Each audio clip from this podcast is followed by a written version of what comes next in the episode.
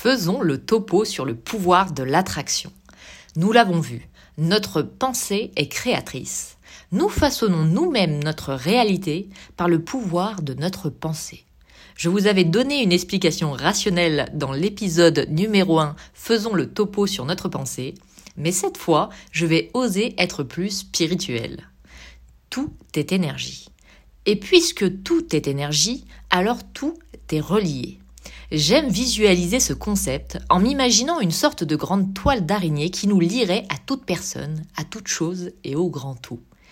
L'énergie vit et communique en émettant une vibration, plus précisément une fréquence vibratoire. Cette vibration résonne dans l'univers et va agir comme un effet miroir en attirant vers nous des personnes et des événements sur la même fréquence. Gardons l'image de la grande toile. Une vibration d'une certaine fréquence résonnera en stimulant certains fils et en nous apportant ce qui se trouve au bout de ceux-ci, pendant que d'autres resteront endormis. Nous attirons donc ce que nous vibrons. Ainsi, plus nous sommes dans une énergie positive, plus nous attirons à nous le positif. A contrario, nous pouvons nous enfermer dans un cercle vicieux avec notre négativité, puisque nous risquerions de ne stimuler que des fils au bout desquels se trouveraient des personnes et des événements qui nous feraient du mal. Alors, comment utiliser ce pouvoir d'attraction à notre avantage? En d'autres termes, comment élever notre fréquence vibratoire pour stimuler les bons fils?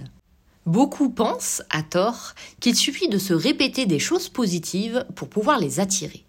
Soyons clairs, cela ne suffit pas. D'ailleurs, si c'était le cas, ne croyez-vous pas que nous en userions tous et que nous serions tous comblés de bonheur, enchaînant les succès et les belles rencontres? Et oui, malheureusement, nous devons faire un peu plus que cela. Voici la clé du pouvoir de l'attraction. Notre fréquence vibratoire ne réagit pas aux mots que nous répétons, mais à nos émotions. Ainsi, se répéter je suis magnifique, capable, courageux, riche n'aura aucun impact si vous n'y mettez pas du cœur et que vous ne ressentez aucune émotion. Vous ne devez pas vous contenter de répéter des choses positives, vous devez vous visualiser, être ou avoir déjà tout ce que vous convoitez afin d'émettre une émotion de complétude. L'idée étant de sentir que vous êtes déjà complet, que vous êtes déjà aimé si vous souhaitez attirer l'amour, que vous êtes déjà riche si vous souhaitez attirer l'argent. Cela fait sens si nous gardons en mémoire que l'univers est notre miroir. Si je ressens que je suis profondément aimé, je vibre de l'amour.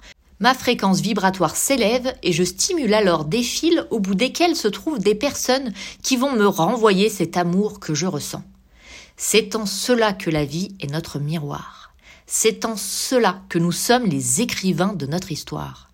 C'est en cela que nous sommes tout-puissants. Nos pensées stimulent des émotions qui créent notre réalité.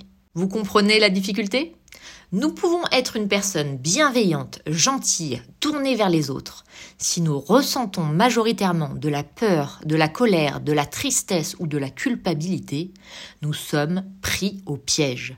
Nous continuerons d'attirer des personnes et des situations qui nous feront ressentir ces émotions et nous finirons par nous dire la vie est injuste ou pourquoi certaines personnes sans aucune morale réussissent là où j'échoue j'ai remarqué que les belles âmes étaient souvent sensibles et empathiques, ce qui au final peut leur porter préjudice, car elles sont victimes de leurs propres émotions, contrairement à d'autres qui en sont dénuées.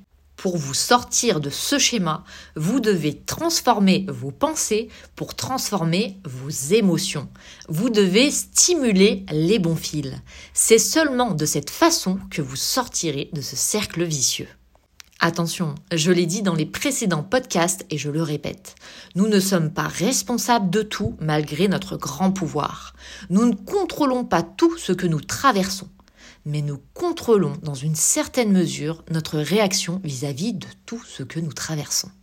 Alors prenez tout ce que vous avez vécu de négatif, tirez-en les leçons qui doivent être prises et soyez reconnaissant envers l'univers de tout ce que vous avez appris.